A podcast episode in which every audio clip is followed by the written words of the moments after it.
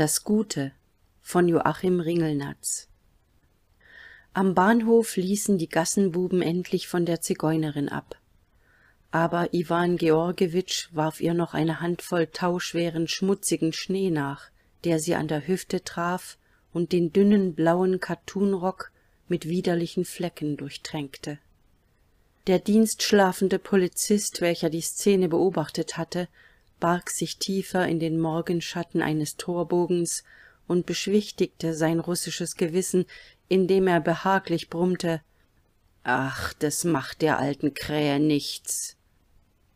Diese Bemerkung schien gar nicht unpassend, denn der Rock der Zigeunerin war in der tat schon übel zugerichtet, und wenn sie ihn übermäßig hoch raffte, so geschah es wohl nur, um schneller ausschreiten zu können, nicht um ihn zu schonen, außerdem wie sie gebeugt auf dürren beinen dahinstelzte langschrittig um ihren verfolgern zu entkommen vorsichtig damit ihre großen nur mit dürftigem schuhwerk bekleideten füße nicht allzu tief in schnee und schlamm versenken so sah sie wirklich einem riesigen vogel ähnlich zumal sie den linken gebogenen arm woran ein hausierkorb hing im gehen flügelartig bewegte garstige flüche und verwünschungen murmelte sie vor sich hin gegen die niedertracht der menschen gegen letten russen gegen alle livländer und besonders gegen jene schulbengels die sie ihrer meinung nach gern und mitleidslos erwürgt hätte.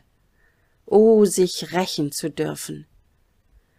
Sie fühlte und hörte wie das wasser in den schuhen bei jedem schritt patschte empfand auf einmal dass ihre sohlen eiskalt von nässe waren und verwischte dabei mit unsauberen fingern die schweißtropfen auf der stirn. Sie berechnete dass sie seit vierundzwanzig stunden keinen schlaf genossen hatte dachte an vielerlei ärgernisse enttäuschungen die ihr in dieser zeit begegnet waren auch daran dass ihr eigener törichter übermut solches verschuldet hatte dann spürte sie wie sich irgendein band ihrer unterkleidung löste und ihre hände die den rock und ein wollenes vielfarbiges kopftuch hielten krallten sich so krampfhaft zu fäusten dass sie zitterte dass der korb am arm mitzitterte.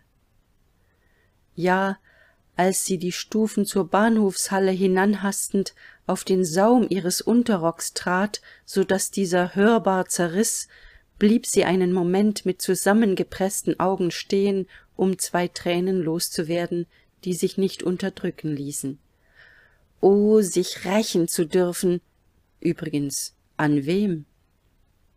Obwohl noch eine halbe stunde bis zum abgang der strandbahn verblieb war die halle schon von wartenden belebt.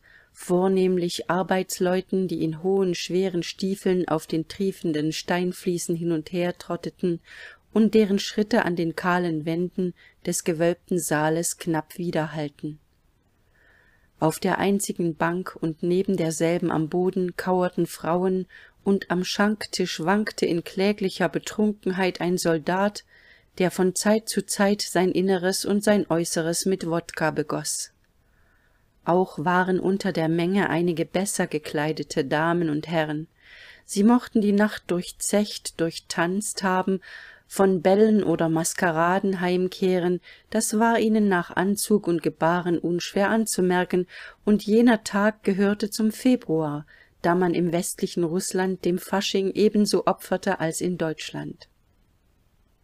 Die meisten dieser leute befanden sich in gedanken schon oder noch im bett und verhielten sich still und ernst. In ihren blicken die von der uhr durch die halle wieder zurück zur uhr kreisten in ihren bewegungen prägte sich jene selbstsüchtige strenge aufgezwungener und gewohnter geduld aus. Die hausiererin schob sich in das dichteste gewühl. Gleichzeitig schlang sie das breite kopftuch eng zusammen das nur wenig von ihrem braunen gesicht dem einfach gescheitelten tiefschwarzen haar unbedeckt blieb.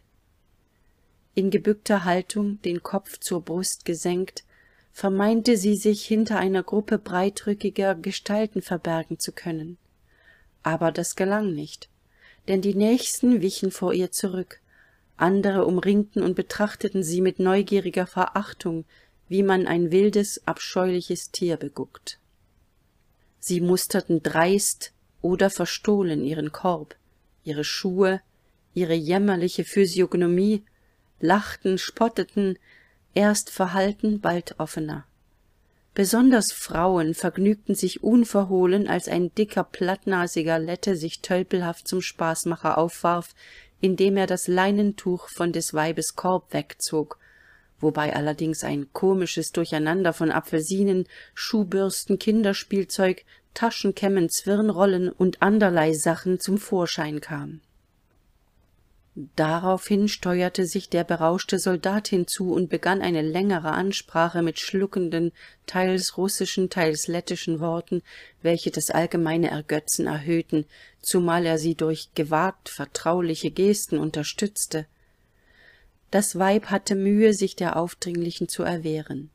Vorübergehende stießen sie achtlos sogar absichtlich an die uhr ward vergessen man unterhielt sich nur noch gespannt mit dem anblick der fremden gestalt was sie wohl anfangen würde. Die sagte nichts sie durfte ja nicht es hätte nur mehr peinliches aufsehen erregt. Sie ertrug. Hexe wahrsagerin rief man ihr zu und junge leute bestürmten sie ihnen die karten auszulegen. Auch wollten sie ihr etwas von dem drolligen kram abkaufen die braune schüttelte nur wortkarg und abwehrend den kopf. Doch in ihren augen funkelte unsäglicher haß sie musste dulden weil sie ein weib und eine zigeunerin war. Das wusste sie wie sie auch qualvoll erkannte dass sie einem rohen unverständigen pöbel auf der bühne der langeweile ein schauspiel gab. Man vergalt ihr mit kaum erträglichem hohn mit plumpen schikanen bis das rasseln eines schlüsselbundes die peiniger hinweg zum schalter trieb. Der plattnasige hielt es davonrennend noch für lustig in den korb mit den apfelsinen zu spucken. Das fahrgeld zwanzig. O gott es reichte nicht es fehlten zwei kopeken. Fiebernd durchhakten die knochigen finger den inhalt des korbes zur belustigung vieler gaffer.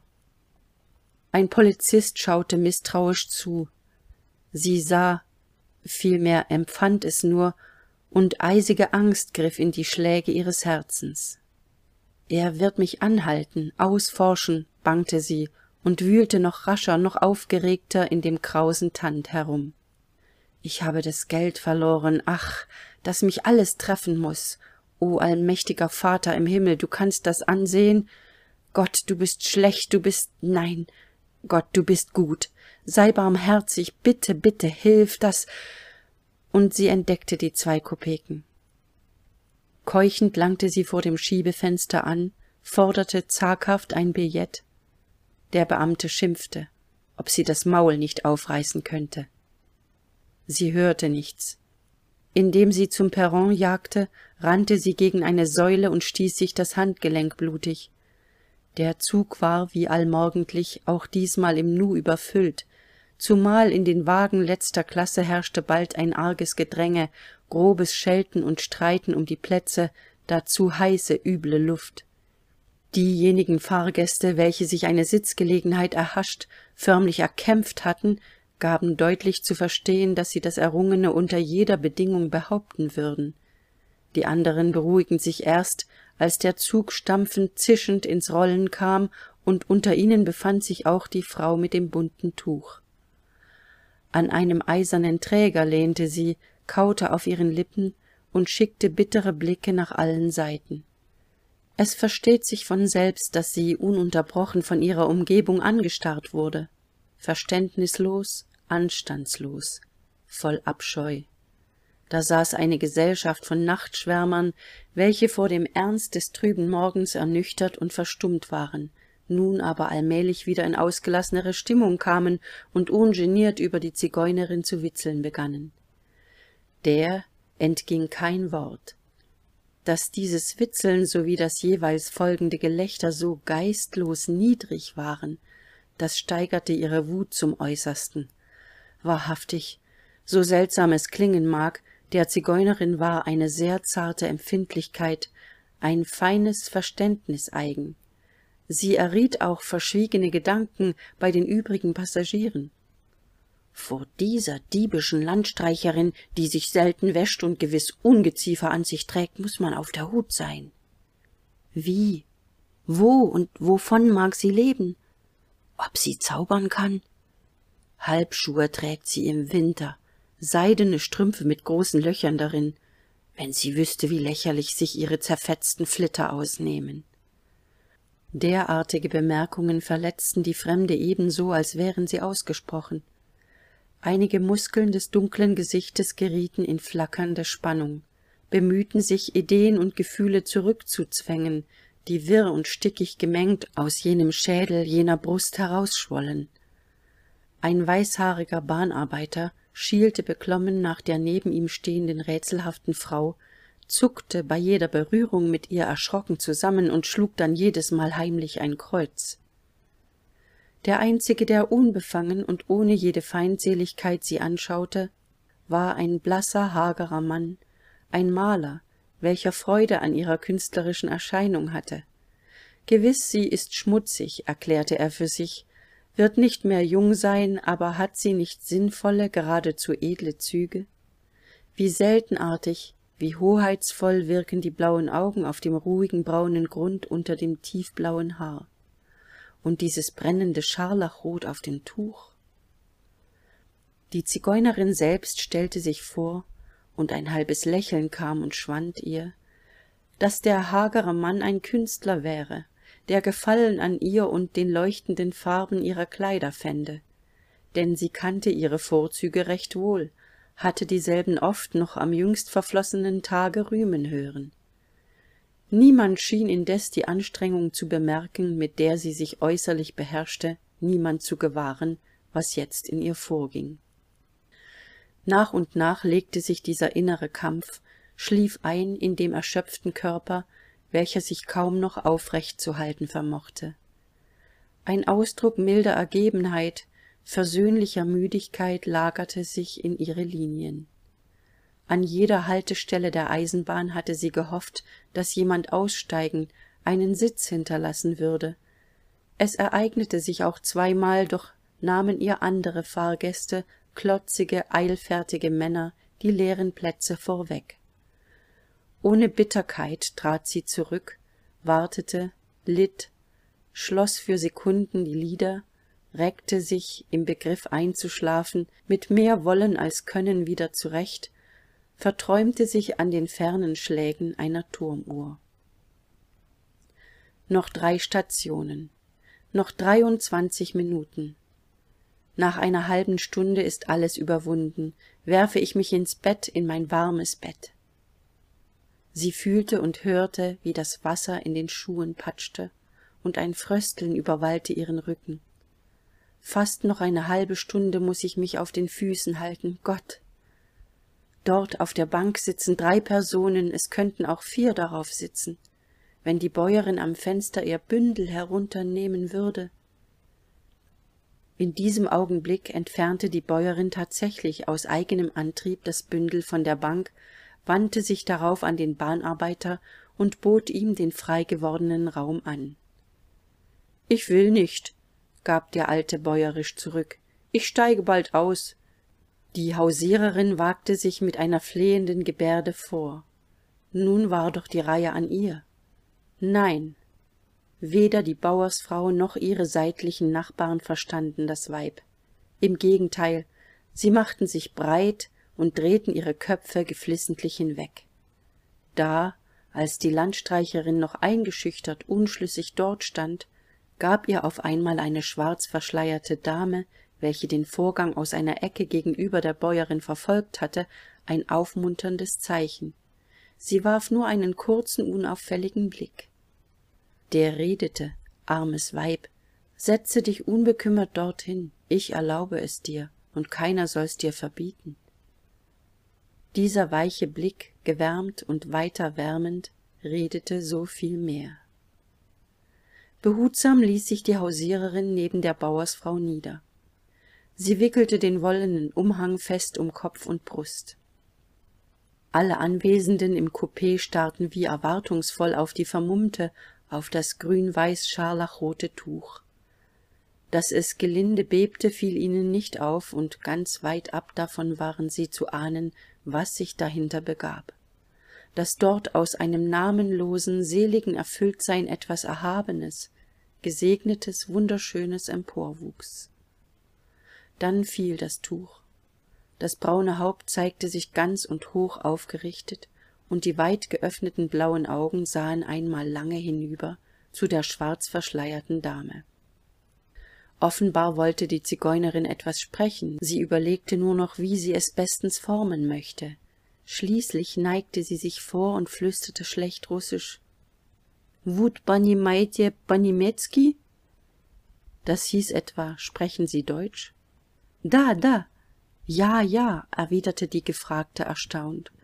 Und jene sagte laut mit jäh veränderter harter stimme jedes wort jede silbe wie aus tiefem gefühl betonend was müssen sie für ein guter mensch sein der sie eine zigeunerin so aufnehmen?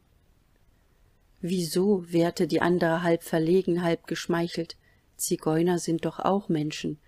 Und sie hätte gern das gespräch mit der ungewöhnlichen frau fortgesponnen aber die hielt die worte der dame für geschwätzig langweilig und schwieg deshalb. Überdies stoppte bald darauf der zug und sie verließ den wagen nicht ohne der verschleierten noch einmal innig zuzunicken.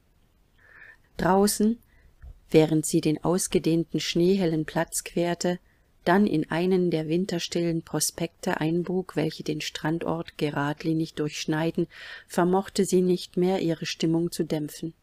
Etwas begeistertes herausforderndes machte sich in der art wie sie dahinlief wie sie mit dem korb schlenkerte laut mit sich selber sprach auch in ihren mienen geltend.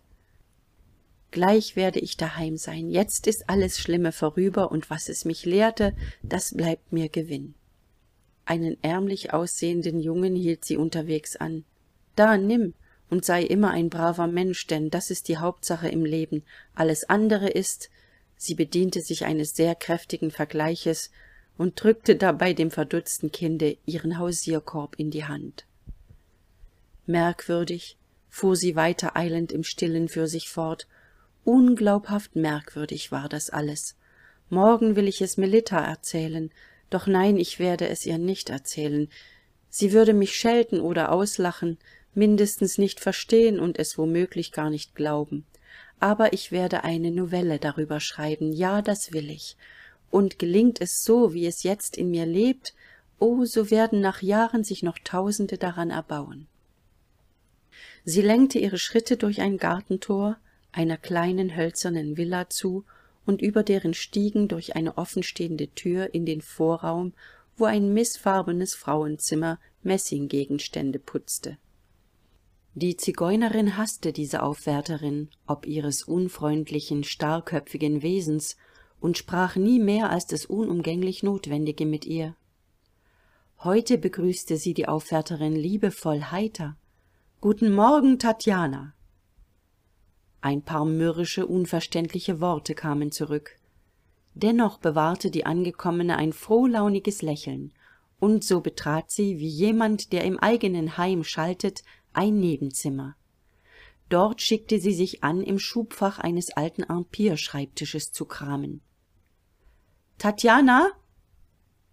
Die aufwärterin zeigte sich zur hälfte in der türspalte. Tatjana deine schuhe sind greulich zerrissen. Hier schenke ich dir fünf rubel. Kaufe dir neue dafür hörst du? Und schneide nicht immer solch garstiges gesicht. Du hast hier doch leichten dienst. Und tatjana die welt birgt so viel schönes und gutes. Unbeholfen ohne dank ergriff die aufwärterin das geld und entfernte sich unsicher. Hinter der geschlossenen tür steckte sie einmal die zunge heraus zog eine hämische grimasse und knurrte tonlos lettisch. Das luder ist besoffen. Eigentlich hätte ich mich zwar bedanken sollen. Nachdem sie eine zeit lang den samowar mit leder und putzstein bearbeitet hatte ward ihre neugier wach.